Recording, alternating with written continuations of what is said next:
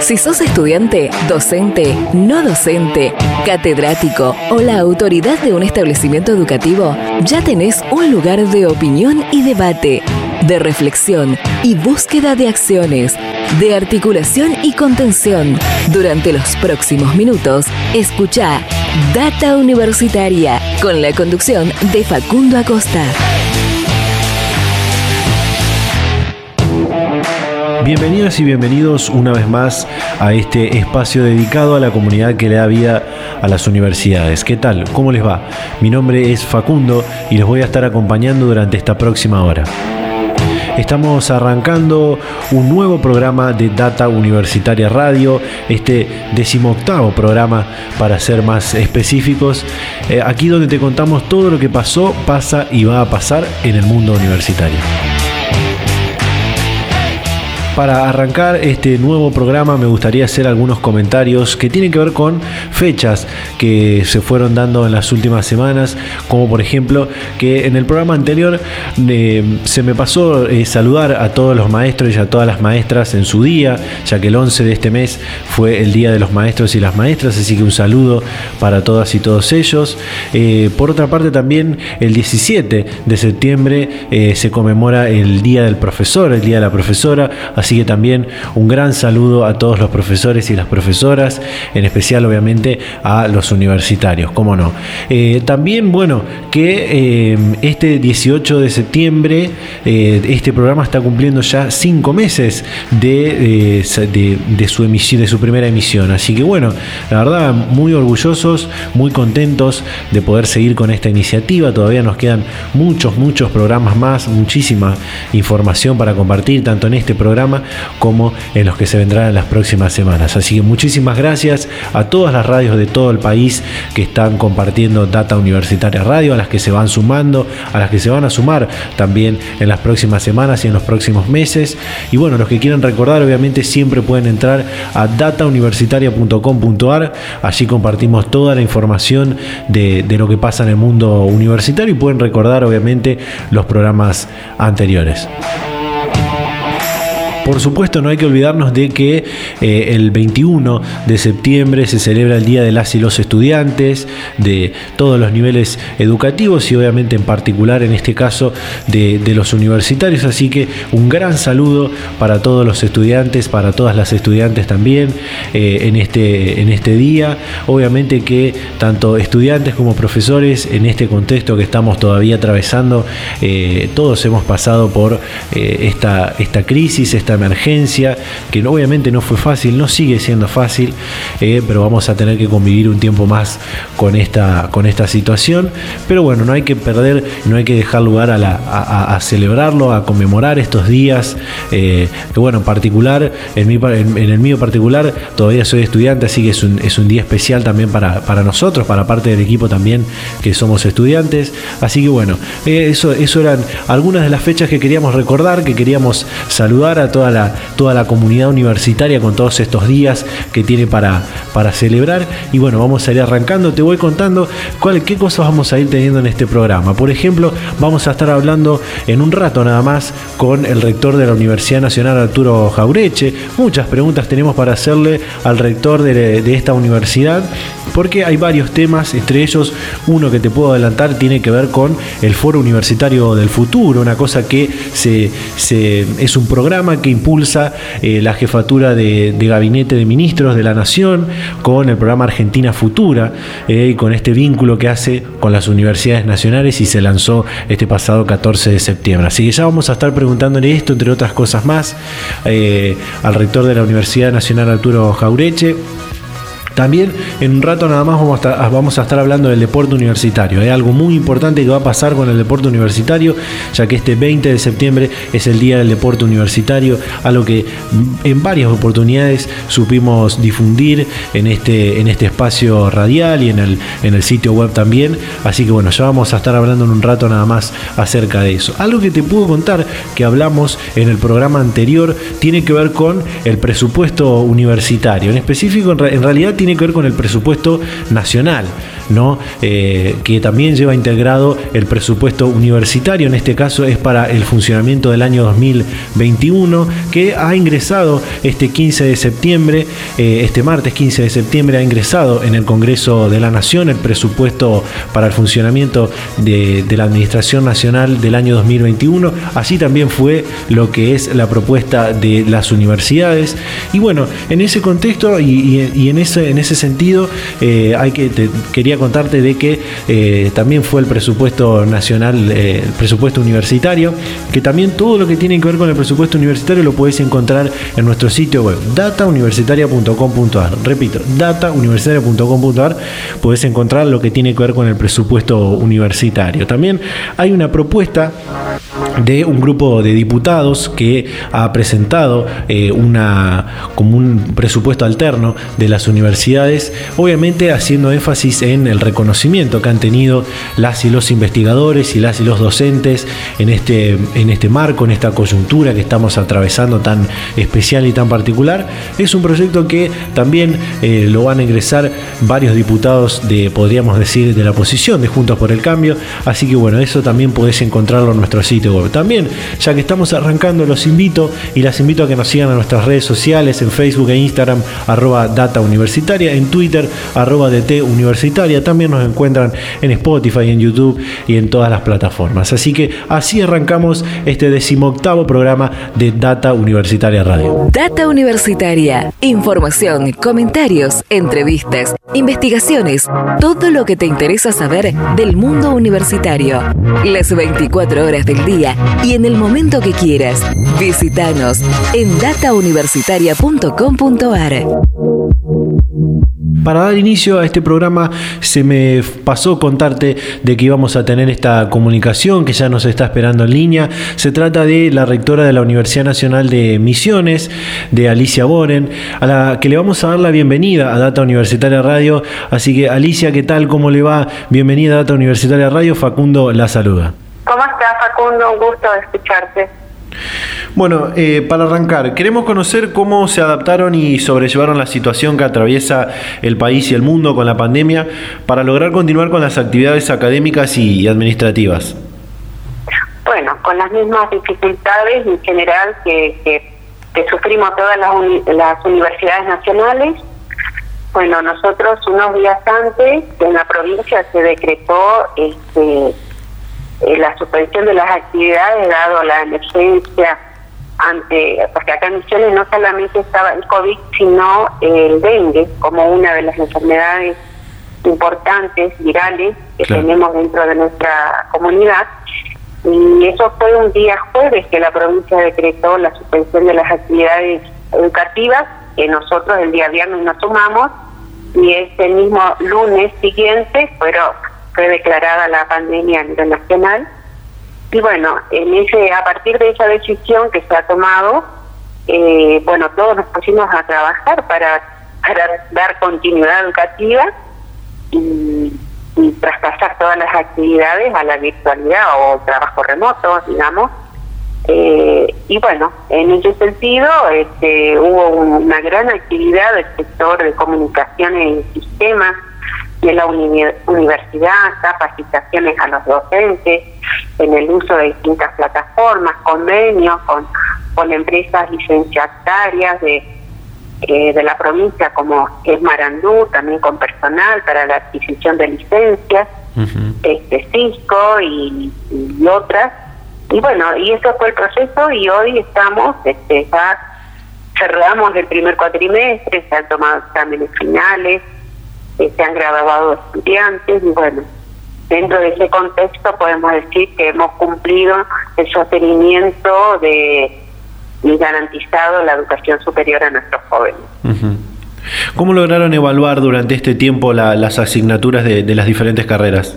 Bueno, con distintas herramientas, ¿no? Con evaluación en proceso, con actividades, con exámenes, o sea, a través de, de la de el sistema de educación a distancia que tiene el CRIM, la red, estas se, se, hicieron una serie de propuestas de mecanismos de evaluaciones parciales y finales que se han socializado, se han capacitado. Nosotros creamos una red solidaria de formación desde la Secretaría General Académica, donde todos los días martes y jueves hay capacitaciones para toda la comunidad que está abierta, este, que se están sumando distintas universidades nacionales y privadas.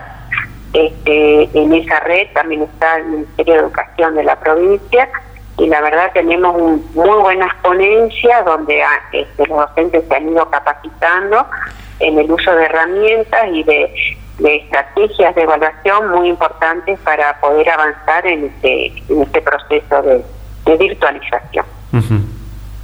¿Pudieron hacer eh, un balance de lo logrado hasta el, hasta el momento? Bueno, el balance numérico todavía no, no lo tenemos sé que, el segmento más vulnerable es el primer año, que son los ingresantes. En determinadas facultades, la Universidad Nacional de Misiones tiene cuatro, eh, seis facultades y dos escuelas. Eh, hay eh, facultades que ya los decanos me, han comunicado que bueno que la deserción en el primer año es muy alta, están desarrollando estrategias para la contención y el rescate de esos estudiantes. Hay unidades académicas que, que, bueno, hicieron cuadernillos con la información básica de las materias, porque nosotros hacia el interior de la provincia de Misiones tenemos distintos niveles de calidad de conectividad. Muchos de nuestros estudiantes son del interior y no tienen acceso a, a, la red y tampoco todos tienen dispositivos para acceder. Eh, de todas maneras, en este sentido se asignaron becas de conectividad en algunos casos y especialmente se trabajó en, en documentos que se le han acercado a los estudiantes para poder dar continuidad educativa. Nos interesa abordar ahora un tema que sigue todavía en agenda, algo que sucedió la semana pasada, me refiero a los cabildos abiertos del noreste argentino, en formato digital obviamente, para discutir una nueva ley de educación superior. ¿Qué nos puede contar sobre esto? Bueno, nosotros participamos activamente junto con la Universidad Nacional de Formosa, la Universidad Nacional de Chaco Austral, la Universidad Tecnológica Nacional, este de Resistencia, la Universidad Nacional del Nordeste y la Universidad Nacional de Misiones. La verdad que trabajamos.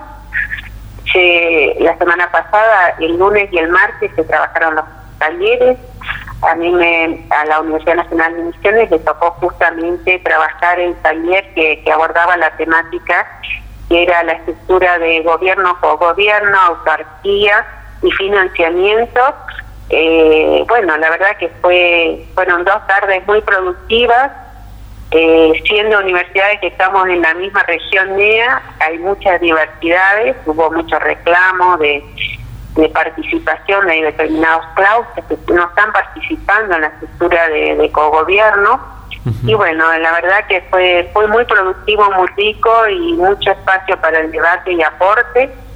Hemos finalizado en un plenario donde cada comisión realizó un breve resumen que próximamente va a estar a disposición. La verdad que fue muy positivo, muy interactivo, con participación de todos los claustros. Fue, fue muy, muy enriquecedora la experiencia. El tema, seguramente el tema de la, de la educación a distancia o, educación remota, educación virtual, es uno de los ejes que se debate mucho en estos encuentros. ¿Qué cree usted acerca de esta modalidad de llevar adelante los procesos de enseñanza-aprendizaje en un formato eh, digital? Yo creo que vino para quedarse Creo que esta situación de, de pandemia, o sea, éramos una institución antes y vamos a ser una institución diferente después. Pero las, quiero que las tecnologías de la información y comunicación este, vinieron para quedarse, los docentes se han empoderado, hasta las autoridades, todos los claustros manejan una herramienta. Nosotros que en la universidad que tenemos un un modelo de gestión descentralizado. Tenemos regionales en la ciudad de Oberal, Dorado y Posadas. Nuestras reuniones, tanto las sesiones del Consejo Superior, las reuniones de decanos, de secretarios, bueno, ya se, ya se realizan todas de manera virtual como una cuestión natural. Este, nosotros acreditamos nuestro sistema de educación a distancia hace recientemente, es decir, que, que nos ha preparado y en el uso de esta herramienta y creo que fue positivo, ¿no? Eh, creo que ahora ya estamos preparados para avanzar en carreras semipresenciales o a distancia. Y, creo que eh, permitió dar continuidad educativa, que era este, nuestro principal objetivo como universidad. ¿Cuál piensa usted como, como rectora de la, de la Universidad Nacional de Misiones que es el, mayor desafío de la educación superior para, para el futuro? Bueno, en este caso, hoy por hoy es la inclusión, garantizar el acceso y la calidad educativa. En ese sentido estamos trabajando. Yo este, soy oficialista, tengo gran expectativa en el trabajo que están haciendo nuestras autoridades nacionales en este sentido. Y bueno, este, creo que, es muy prometedor porque tenemos un nuevo programa de infraestructura, tenemos posibilidad de, de, nuevas carreras que son estratégicas a nivel nacional, posibilidades de, becas, de acceso. Creo que, eh, bueno, creo que la calidad, la inclusión eh, son nuestros grandes desafíos. Retomando con lo que respecta a, su universidad, ¿cómo están encarando ya la segunda mitad del año y el cierre de este seguramente atípico 2020? Bueno, la verdad con, con naturalidad en cierto sentido.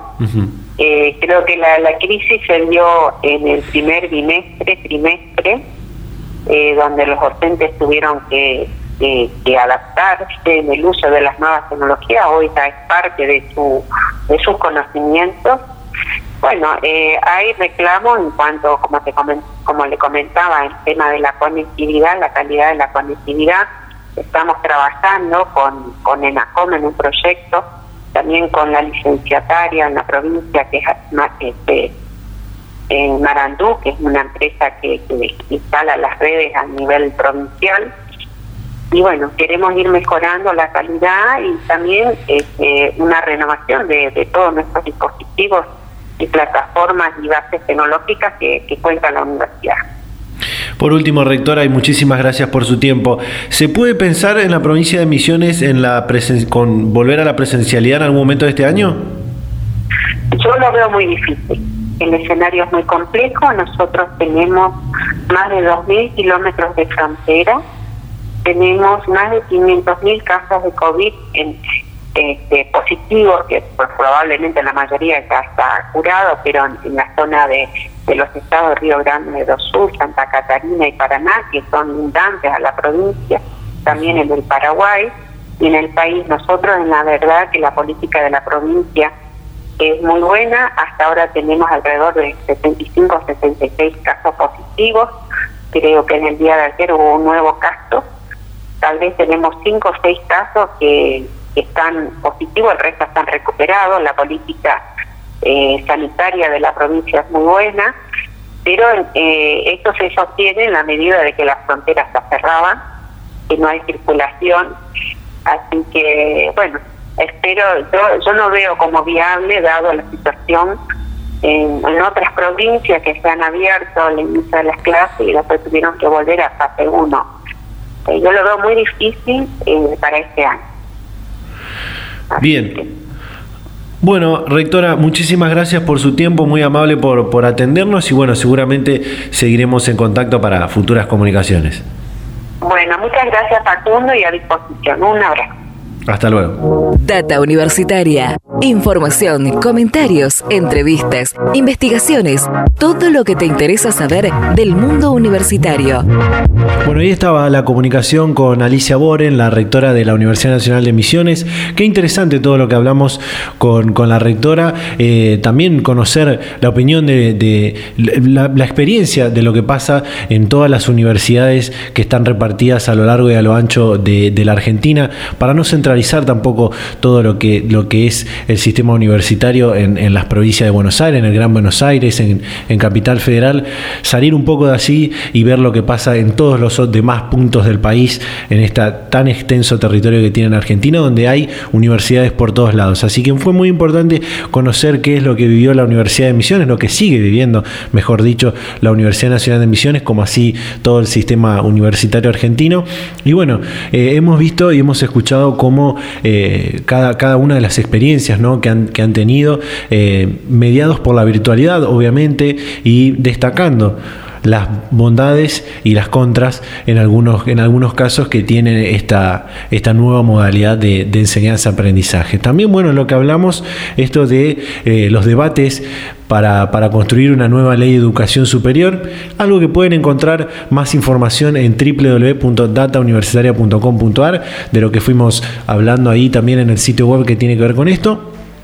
Eh, porque, bueno, la, hay que decir que la ley, la ley de educación superior, que está vigente todavía, tiene 25 años, tiene un cuarto de siglo esta, esta ley, y bueno, creo, creemos de, parte de todos, todos los sectores del, sistema universitario argentino, de parte de este medio también, que es, es momento de, que se debata una nueva ley, eh, porque la, educación avanza, la juventud avanza, eh, y todo, todo el, el mundo está avanzando, así que es momento de, que nos rijan eh, nuevas leyes y, que nos adaptemos todos, todo el sistema y que haya un marco legal que se adapte también a las nuevas vivencias. de esto mismo que tiene que ver con la ley de educación superior, vamos a estar hablando en un ratito nada más con el rector de la Universidad Nacional, Arturo Jaureche, pero vamos a ir a un pequeño corte y ya regresamos con más Data Universitaria Radio. En la Universidad Nacional del Litoral estudiamos, investigamos, emprendemos Trabajamos, innovamos, hacemos arte y cultura, creamos. En este tiempo de coronavirus lo hacemos desde casa y con todos los cuidados volviendo a la normalidad. Sigamos haciéndolo por todo lo que hay que hacer. Así construimos futuro. Universidad Nacional del Litoral.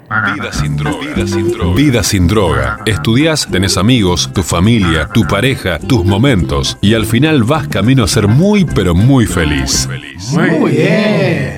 Vida con droga. No estudias, tenés amigos, pero amigos falsos. Tu familia, aunque duela, es cierto. Te rechaza. Tus momentos no son tuyos, son de la droga. Y al final vas hacia el otro camino. El que tiene tantos obstáculos que en cierto momento no das más y caes, pero caes para no levantarte nunca más. Vos, ¿qué vida vas a elegir? Pensalo muy bien. Pensalo muy bien. Volvemos con más Data Universitaria Radio. Eh, como te adelanté recién en la apertura, como te adelanté recién al final del bloque anterior, ya tenemos en línea la otra comunicación más, eh, con muchos temas que tenemos para hablar eh, con, el, con el rector de esta, de esta universidad. seguimos teniendo, como, digo, como dije en el programa anterior, notas con rectores, así que bueno, si queréis volver a, ver esas, esas entrevistas, esas notas, siempre podés entrar en datauniversitaria.com.ar en el apartado entrevistas y encontrar todas, todas las notas que hicimos con rectores y rectoras de, universidades eh, del sistema universitario argentino. Así que bueno, para no hacerlo esperar más, le damos la bienvenida a Ernesto Villanueva, rector de la Universidad Nacional Arturo Jaureche. Ernesto, ¿qué tal? ¿Cómo le va? Bienvenido. Eh, bueno. Bueno, queremos consultarle en principio eh, cómo se adaptaron y sobrellevaron la situación que atraviesa el país y el mundo con la pandemia para continuar con las actividades académicas y, administrativas. Sí, eh, mire, unos días antes que se llega la primera declaración de aislamiento este, en nuestra universidad, está muy influida por el tema de salud, más de la mitad de nuestros estudiantes son de esa área y tenemos un hospital universitario, eh, llegamos a la conclusión de que en, el primer cuatrimestre iba a haber solo enseñanza a distancia, enseñanza de emergencia, como quiera llamarse. Entonces postergamos 15 días el inicio del cuatrimestre, que el, 15, el 13 de abril, y en ese mes todos nuestros docentes se tiraban a pileta sin saber bien si había agua o no y armamos el conjunto de las asignaturas. Lo cierto es que eh, del total posible a nivel presencial pudimos dictar el 94%. Los estudiantes también con un rasgo, la verdad, muy valiente, que yo era mucho más pesimista, bueno, ya estaban inscritos las asignaturas y comenzaron el nivel de deserción que hemos tenido es análogo, incluso le diría un poquito menor que con este, las clases presenciales. Eh, una proporción importante de nuestros estudiantes, casi la mitad, eh, están en clase solo a través del celular, porque no tienen tablet o notebook o computadora. Eh, la encuesta que hemos hecho nos mostró que la deserción no obedece a ese aspecto, sino a otros. O sea, ha habido igual deserción entre quienes tenían tablet y quienes no la tenían. Este, en general, la deserción ha tenido que ver con dificultades de comunicación con el docente y con sus compañeros. ¿no? tenemos un estudio más profundo de características socioeconómicas de los estudiantes. Eso es algo que estamos tratando de impulsar junto con otras universidades y cubanos. Eh, bueno, el resultado fue que para el primer eh, parcial aproximadamente la deserción se mantuvo en los límites correctos, lo mismo, lo mismo al finalizar el cuatrimestre y para el segundo cuatrimestre que ya iniciamos, ya lo iniciamos, la inscripción fue un poco menor que en el primer cuatrimestre, pero también con cifras análogas a lo que ocurría cuando había clases presenciales. En ese sentido, no hemos tenido problemas mayores. Cierto es que todos los estudiantes están en sus casas, entonces tienen más tiempo. ¿no? Uno dice, bueno, la, clase esta de emergencia virtual o como quiera llamársele ha tenido resultados. Sí, pero con estudiantes que no están trabajando. En una situación distinta habría que ver cuáles serían los resultados. Eh, no hemos eh, tomado finales, sino solamente para aquellos que se iban a, recibir. este, lo estamos haciendo y para octubre sí vamos a tomar exámenes. Este, si fuera posible, si fuera posible, veamos el clima, haríamos de manera presencial al aire libre. Nosotros tenemos un predio grande. Y si no, lo haremos virtual. Eso es todo lo que hemos hecho. En, materia de investigación pospusimos las convocatorias. ¿eh? En materia de internacionalización estamos impulsando fuertemente la internacionalización en casa a través de intercambio con docentes de otros países. Y hasta ahí es lo que le, puedo decir. Por supuesto, todo esto es con punto suspensivo. Es así, yo creo que la educación presencial es irreemplazable. Pero la sea dicha que los resultados que hemos tenido son mucho mejores de lo que yo estimaba en marzo. Bien, entonces podríamos decir que a, prima facie el, el balance podría ser positivo de lo logrado hasta el momento. Bueno, es positivo en varios aspectos. Le, cuento, por ejemplo, nosotros tenemos ahora este, el expediente electrónico extraordinario. Si hubiera sido una ejecución normal, tardábamos tres años más. Nuestros docentes, todos ahora manejan Moodle. Claro. ¿Mm? Manejan el campo. Antes, bueno, para los más viejitos como yo, nos hubiera costado muchísimo. Y la verdad que antes los que estaban interiorizados eran un 10, 15%. Ahora es el 100% de los docentes. ¿no? para los estudiantes yo creo que el salto tecnológico es menor porque están muy acostumbrados a vivir con el celular. Pero sí, es interesante en cuanto a pasar de divertirse con el celular a una cuestión académica, la bibliografía, etcétera, etcétera. Y que en ese sentido son, es positivo en una situación horrible, ¿no? como la que todos estamos viviendo. Totalmente. Eh, me interesa abordar dos, dos, temáticas interesantes y una tiene que ver con algo que sucedió este lunes 14 de septiembre cuando lanzaron el Foro Universitario del Futuro, un espacio que propone el programa Argentina Futura para pensar el país a 20 años. ¿Qué nos puede contar del lanzamiento y de qué se trata este, este foro? Bueno, hay un programa que se llama Argentina Futura que impulsa la jefatura de gabinete eh, nacional y la idea es solicitar a los universitarios eh, propuestas, reflexiones sobre la Argentina del futuro, no pensando en el corto plazo, eh, en la emergencia, sino pensando en delinearla de acá a unos 10 años y un poco más también. Eh, entonces en Argentina Futura se elaboraron unos 16 grandes temas y un poquito antes del tema del aislamiento había habido ya un convenio con el CIN al respecto, se postergó por, por toda esta situación y ahora sí se lanzó. Eh, la idea es la siguiente, que cada universidad o cada región haga encuentros sobre algunos de estos 19 temas, en algún caso las universidades más grandes lo harán sobre todo, en el caso de las Jauría, que somos más pequeñitos lo hacemos sobre cuatro de esos temas.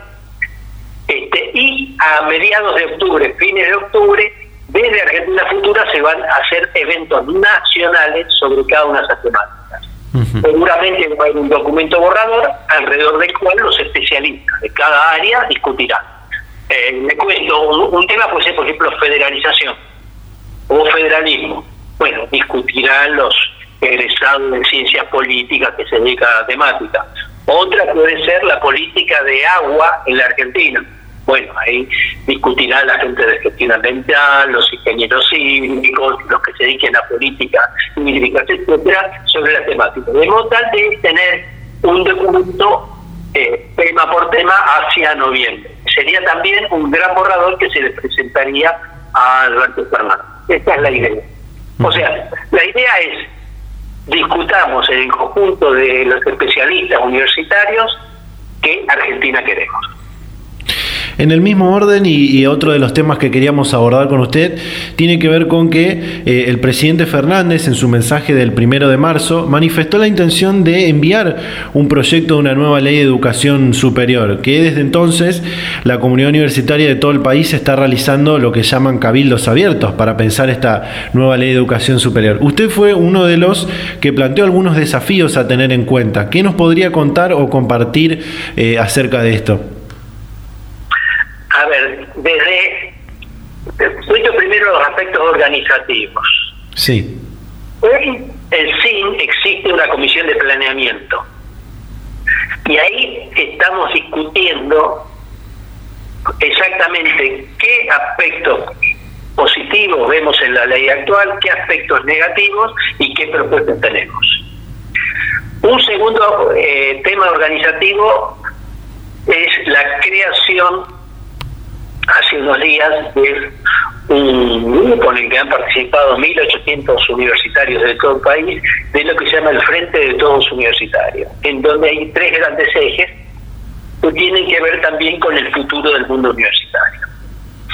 Y tercero es esto que usted está planteando de los cabildos abiertos, que creo que ya ha habido algo en, el noreste y no sé si también en Tucumán, en donde tiene de interés que no solo participa el mundo universitario, sino el mundo educativo en general, incluso algunos grupos políticos.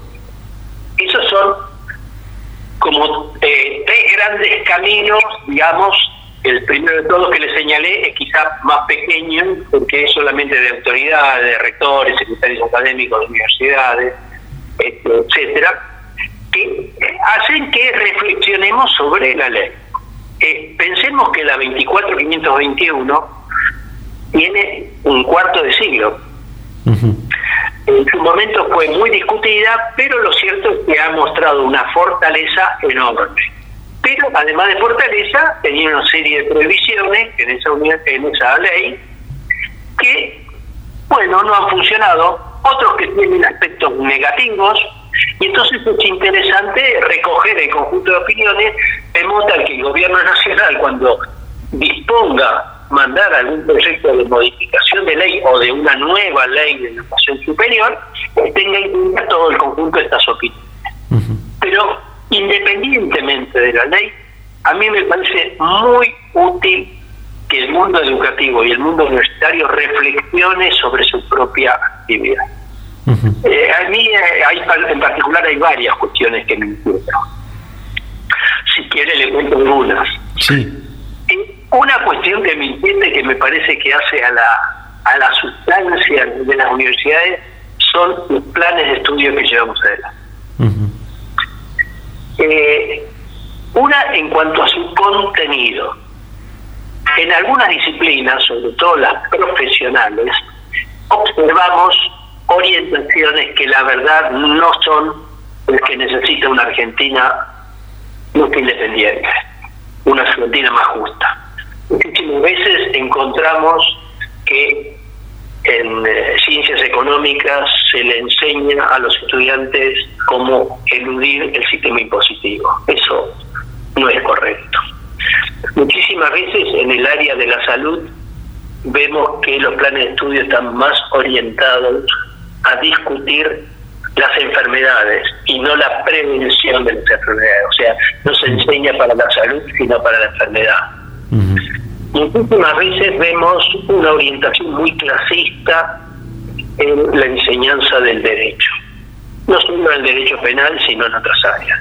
Y me parece que es un desafío que tenemos todos aquellos que estamos en el mundo de las universidades. Discutimos mucho sobre la política coyuntural, sobre tal o cual cuestión, pero lo cierto es que tenemos que revisar lo que nosotros estamos enseñando a nuestros estudiantes. Pensemos que algunos de los responsables de la situación de crisis que ha tenido la Argentina recurrentemente han provenido de egresados de universidades nacionales, en donde la preocupación no ha estado porque nuestro país crezca, porque nuestro país sea más justo, sino que la preocupación ha estado siempre, yo lo planteo, más pensando en Miami que pensando en nuestro país. Y a veces se ha confundido a nuestro país simplemente con la ciudad de Buenos Aires. ¿Qué rol ocupa? Sí, sí. Ese problema no está solo entre los porteños, sino muchísimas veces lo vemos en las propias universidades del resto de la Argentina. Este es un aspecto que me gustaría que, que revisáramos. Si le cuento otro. Sí.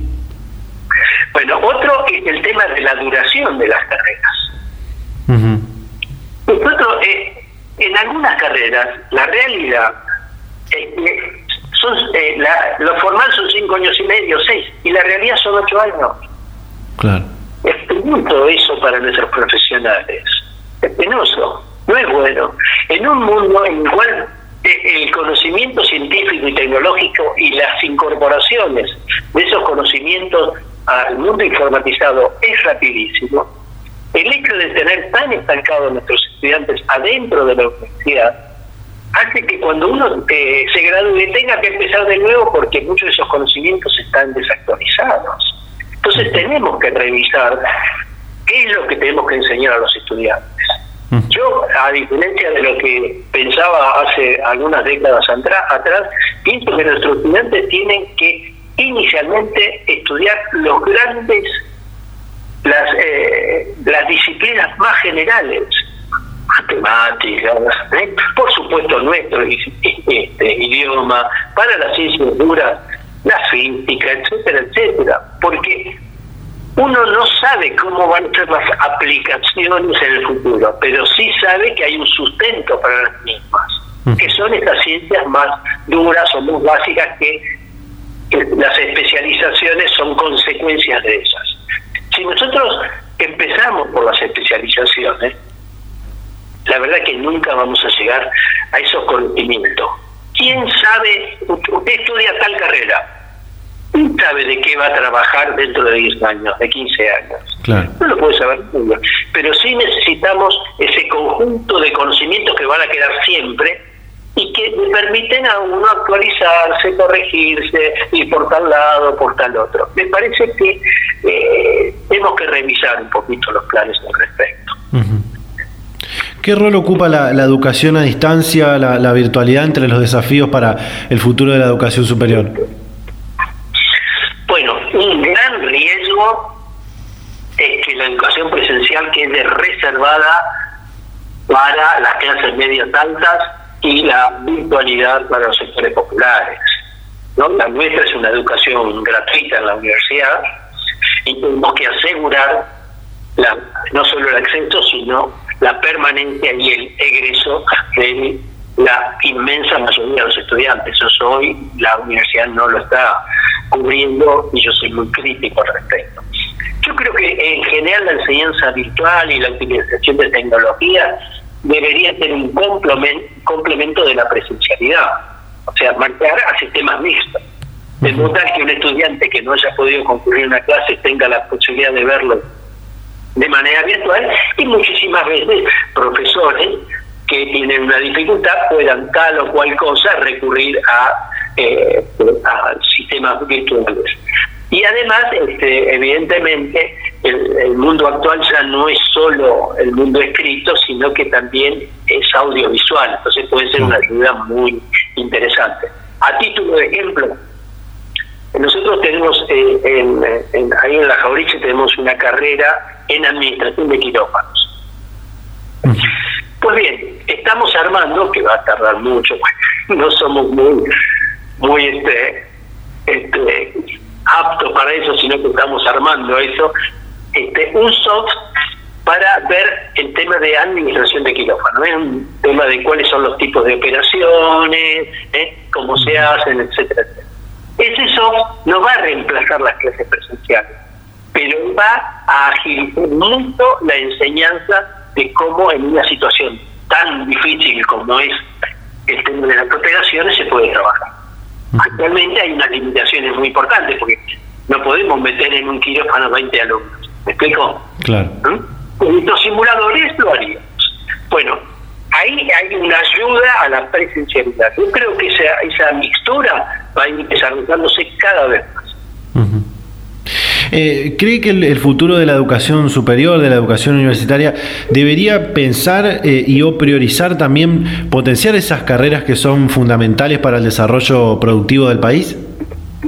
Sí, por supuesto. Pero eso lo tiene que el Estado Nacional. El Estado Nacional tiene que hacer eh, un análisis de las áreas de vacancia y priorizar, motivar para un conjunto de carreras.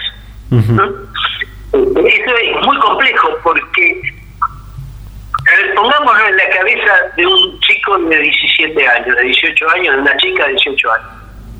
Y pregúntele cuáles son las carreras las carreras universitarias que existen. ¿Qué le va a decir? Y le va a contar lo que ha visto en su familia, lo que ha visto en televisión. Entonces, ve las carreras más clásicas, por supuesto. No, no hay otro, otra forma. Por lo tanto, para que los estudiantes o las estudiantes quieran incorporarse a carreras menos clásicas o menos promovidas, tienen que tener un incentivo. Y para mí, en un sistema capitalista, el incentivo es material. Un sistema de becas más agresivo, más activo, de modo tal que un chico de 16, 17 años, una chica de 16, 17 años que está en secundario sepa que si se anota en tal carrera va a tener una beca de tales caracteres. Mientras que si se anota en tal otra carrera. Eh, ¿Cuál, si tuviera que destacar uno de los de los mayores desafíos que, puede tener la, educación universitaria para, para el futuro, futuro a, corto o medio plazo, digamos, para no para no llevarlo tan tan extenso, ¿cuál sería uno de los el uno o el mayor desafío que debería tener? Bueno, eh, eh, yo creo que eh, ya hemos hablado. Uno es el tema este de los planes de estudio. ¿En qué orden accedemos a los conocimientos? Sí. Si de la especialización a lo general o de lo general a la especialización. Ese me parece que es el desafío mayúsculo, de modo tal de no tener profesionales analfabetos en el futuro. Y el segundo es lo que usted estaba mencionando, que es la relación entre la presencialidad y la virtualidad. Yo creo que esas son las dos grandes discusiones. Después están las cuestiones que se derivan de ahí, ¿no? La duración de las carreras, sistemas de, crédito, flexibilidad de los planes de estudio, etcétera, Pero esos dos temas yo creo que están hoy en el tapete. Bueno, Ernesto, eh, la verdad, muy, muy buena la charla. Y, por último, retomando con lo que respecta a su universidad, ¿cómo están encarando ya la segunda mitad del año y el cierre de este seguramente atípico 2020? Sí, nosotros en el segundo cuatrimestre ya hicimos la inscripción, ya empezó un cuatrimestre, todo de manera, ya le digo, de, de emergencia virtual o como quiera llamarse y nos estamos tirando para eh, octubre, creo que la tercera semana de octubre, la segunda, que no recuerdo bien, a exámenes finales, ya no solo para aquellos que iban a egresar, sino para una, una camada mayor. Eh, ahora no hemos tenido eh, grandes dificultades y veremos después cuando volvamos a la presidencialidad este, verificar. Pero hasta ahora no ha habido Incluso ha habido mucha dedicación de los estudiantes, mucha. Eso, la verdad que yo sigo sorprendido con todo, con todo eso. Así que no soy el mejor exponente para hablar del tema, pero los resultados que hemos tenido han sido mucho mejores que lo que yo prejuzgaba. Ya le digo, la discusión no ha sido grave, los estudiantes han trabajado bien. Sí tenemos que trabajar en el futuro para el tema de copiarse en los exámenes, donde el tema virtual es un problema, es un problema serio. O sea, no que que el estudiante simplemente apruebe la materia, sino que sepa, eso lo tenemos que buscar. Bueno, Ernesto, muchísimas gracias por la, por la comunicación, por, por su tiempo, por, por predisponerse a hacer esta entrevista y bueno, seguramente seguiremos en contacto para futuras comunicaciones. buenos días, ¿eh? Hasta luego. Data Universitaria. Información, comentarios, entrevistas, investigaciones, todo lo que te interesa saber del mundo universitario. Las 24 horas del día y en el momento que quieras. Visítanos en datauniversitaria.com.ar. Y bueno, ahí estaba la comunicación con el rector de la UNAG. Eh, muy interesante la charla que hemos tenido acerca de la ley de educación superior, la nueva ley de educación superior que se intentará construir y se intentará presentar en algún momento en el Congreso de la Nación. Eh, bueno, ya vieron cuáles son todos los desafíos que se fueron planteando, eh, como obviamente el tema de la, virtualidad. así que bueno, está muy interesante esta, esta entrevista que hemos tenido. Vamos a ir a un pequeño corte y ya regresamos con más Data Universitaria Radio. En la vida tenés amigos de toda clase. Están los que te quieren y los que también te quieren ver destruido. Ver, destruido. Quien te ofrece droga no es amigo, es enemigo. Hace tu mejor elección. Hace tu elección de vida. Contamos con vos. Contamos con vos. Tanta porquería pa' que la querés. Tanta porquería pa' que la querés. Y estamos llegando al final de este decimoctavo programa de Data Universitaria Radio. Pero antes, como te dije al principio, eh, íbamos a hablar del deporte universitario y tiene que ver con que este 20 de septiembre se celebra un día más del Día Internacional del Deporte Universitario, declarado por la UNESCO en el año 2015, para destacar, obviamente, la, contribución de las universidades al, fomento de esta, de esta actividades, de la educación física y de los valores del deporte. Obviamente que eh, es importante la, eh, que, que la el desarrollo humano, el desarrollo de las personas y, el desarrollo de la gente, de, los jóvenes que estamos en, las universidades, vaya acompañado de, la actividad física, del ejercicio físico, del deporte. Y, obviamente eh, para eso sirve y para eso está el, deporte universitario. Aquí en Argentina contamos con la Federación del Deporte Universitario, eh, que ya en programas anteriores pudimos hablar con el presidente de FEDUA, con Emiliano Gea, que nos contó de, este proyecto que están impulsando de la doble carrera para que los estudiantes universitarios y las estudiantes universitarias puedan, al mismo tiempo que cursan la carrera universitaria, puedan seguir con su carrera deportiva. En este día del deporte universitario, a cinco años de haberse declarado por la, por la UNESCO, se sigue celebrando, se sigue conmemorando este, este día tan especial. Obviamente este año, por causas de público conocimiento, se van a estar realizando actividades eh, virtualizadas, actividades online, obviamente impulsando también lo que es la revolución de los deportes electrónicos, con competencias obviamente de, FIFA, de, bueno, de distintos deportes, cosas que también hemos hablado muchísimas veces en este programa sobre los deportes electrónicos. Eh, y bueno, en esta ocasión, Emiliano, el presidente de FEDUA nos envió este mensaje acerca del Día del Deporte Universitario. Hola amigos de Data Universitaria, bueno, soy Emiliano Ojea, el presidente de la Federación del Deporte Universitario Argentino, y este 20 de septiembre vamos a estar festejando el Día Internacional del Deporte Universitario proclamado por la UNESCO y la FISU. Se festeja en todo el mundo eh, la importancia que tiene el deporte universitario para las sociedades de cada país y sobre todo la importancia de que los deportistas estudien la carrera de educación superior, lo que llamamos doble carrera. Em, toda esta semana y la semana que viene se van a estar realizando actividades en todo el país, en las distintas universidades, de manera virtual, eh, con distintas actividades, debates, este, actividad física, propuestas de sumar kilómetros, competencias online.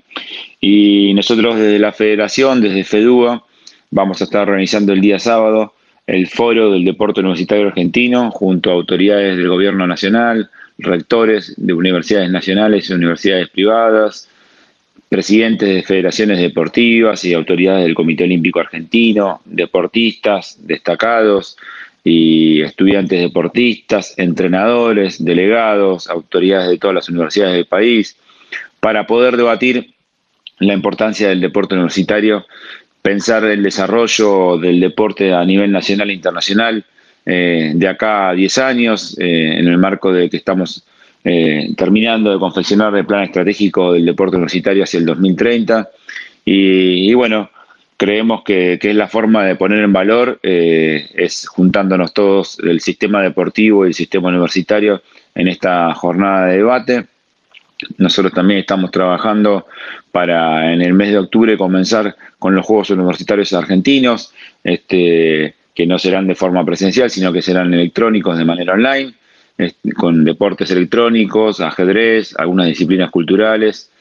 También estamos trabajando junto al Ministerio de Turismo y Deporte, junto al ministro Matías Lames, para un plan de infraestructura deportiva para las universidades.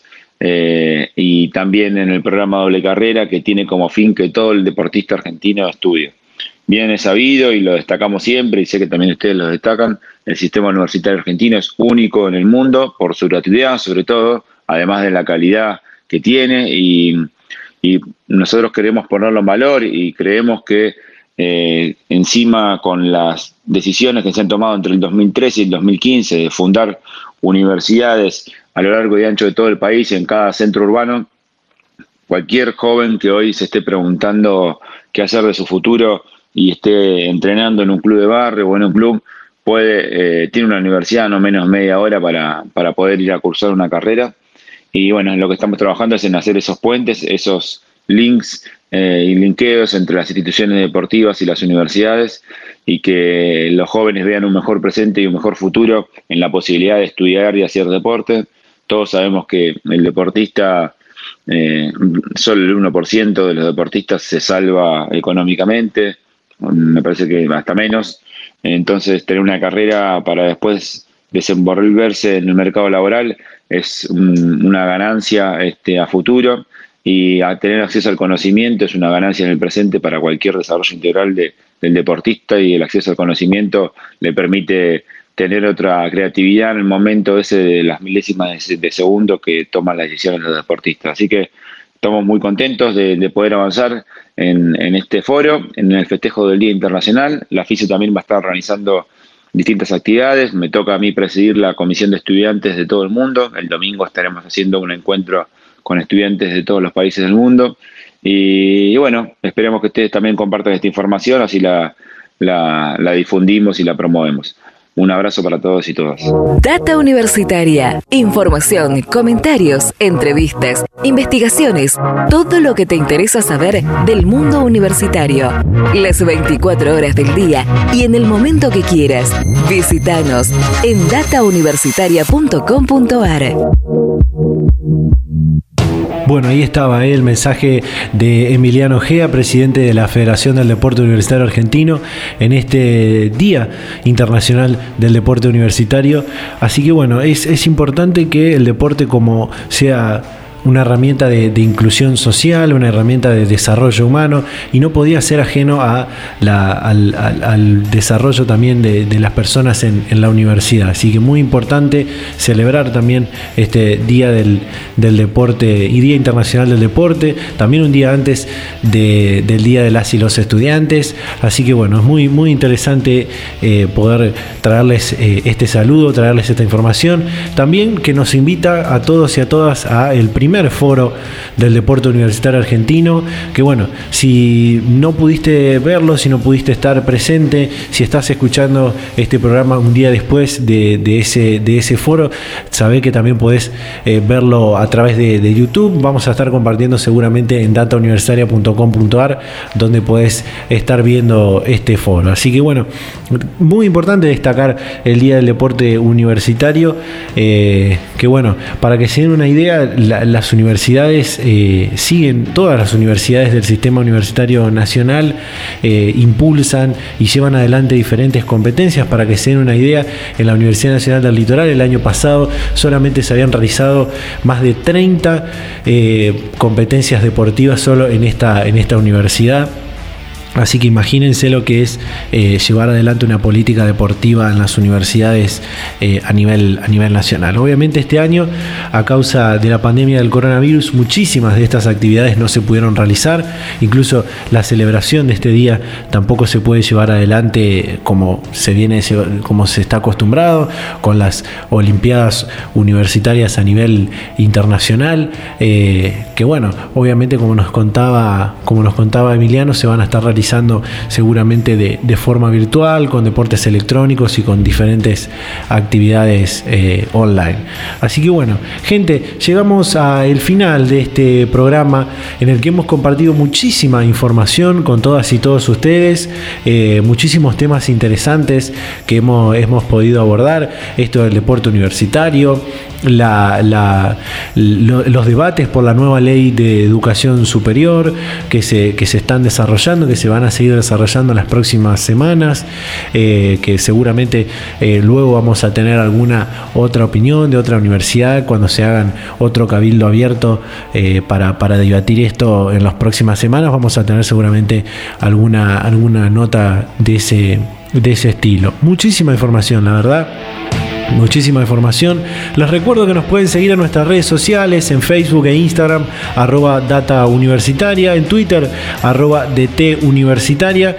Y bueno, eh, muchísimas gracias a esta radio por estar compartiendo este, este programa, a todas las radios de todo el país que se siguen sumando, que siguen compartiendo data universitaria, las que se van a ir sumando seguramente en los próximos meses. Y bueno, llegamos al final, nos vamos a despedir, nos reencontramos a esta misma hora y en este mismo dial la próxima semana. Chau, chau.